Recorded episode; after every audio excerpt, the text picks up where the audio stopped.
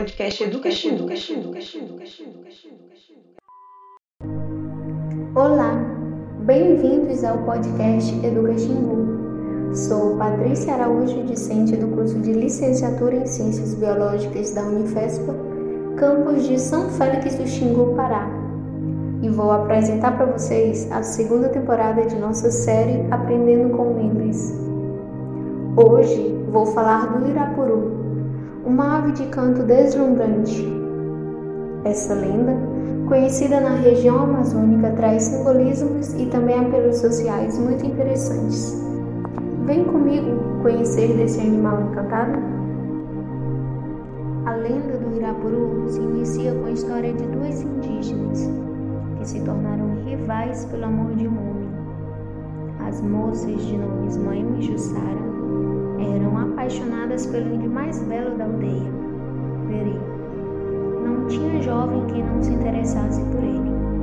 Porém, somente as duas teriam condições de disputá-lo, e as mesmas eram amigas inseparáveis. Apesar da rivalidade para o cobiçado índio, as duas não escondiam uma da outra sua pretensão. E passando algum tempo, as índias decidiram consultar o pajé da aldeia decidiu fazer uma disputa entre as duas, para assim saber quem ficaria com o perigo.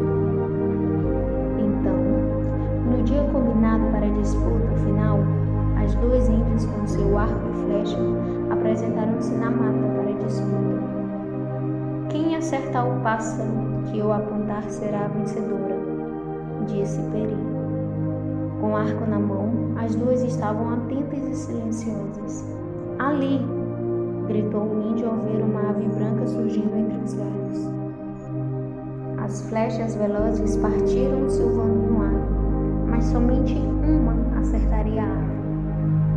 Aqui está, se pronunciava Peri, tomando a ave pelas mãos, cuja flecha estava marcada por Moema ou Jussara. A flecha marcada era de Jussara, e desde então a moça passou a ser esposa de Peri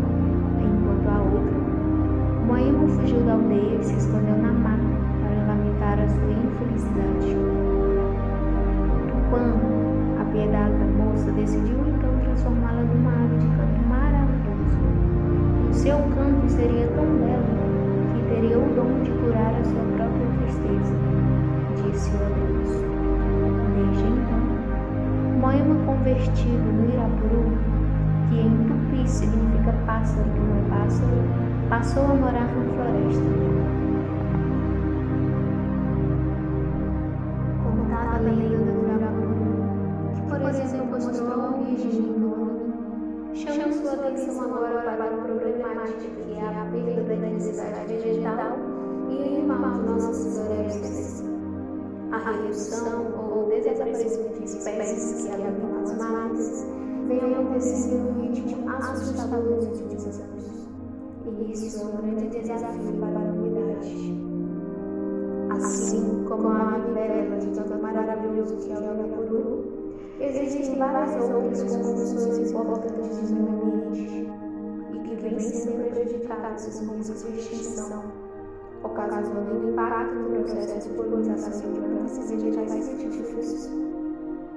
Estima-se que cerca de 170 espécies de aves correm risco de serem extintas sem elas um verdadeiro colapso socioambiental poderia tomar conta do território nacional, afetando o equilíbrio do ambiente.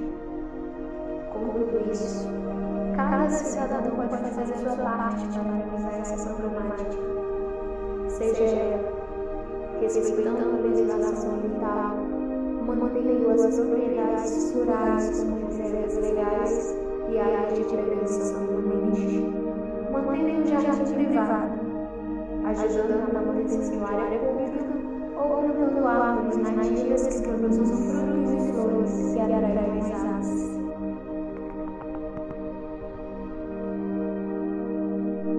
E então, gostou da lenda do Irapuru? Se interessa em conhecer mais a diversidade de aves? O Educa Xingu Indica de hoje recomenda o portal Wikiaves Acesse o endereço www.wikiaves.com.br e tem acesso às informações escológicas de espécies de aves como o irapuru, arquivos de áudio para escutar o som do seu canto, além de informações sobre o risco de extinção e imagens belíssimas de cada espécie. Visite, conheça, defenda e proteja a natureza. Obrigada a todos e não perca as nossas próximas lendas.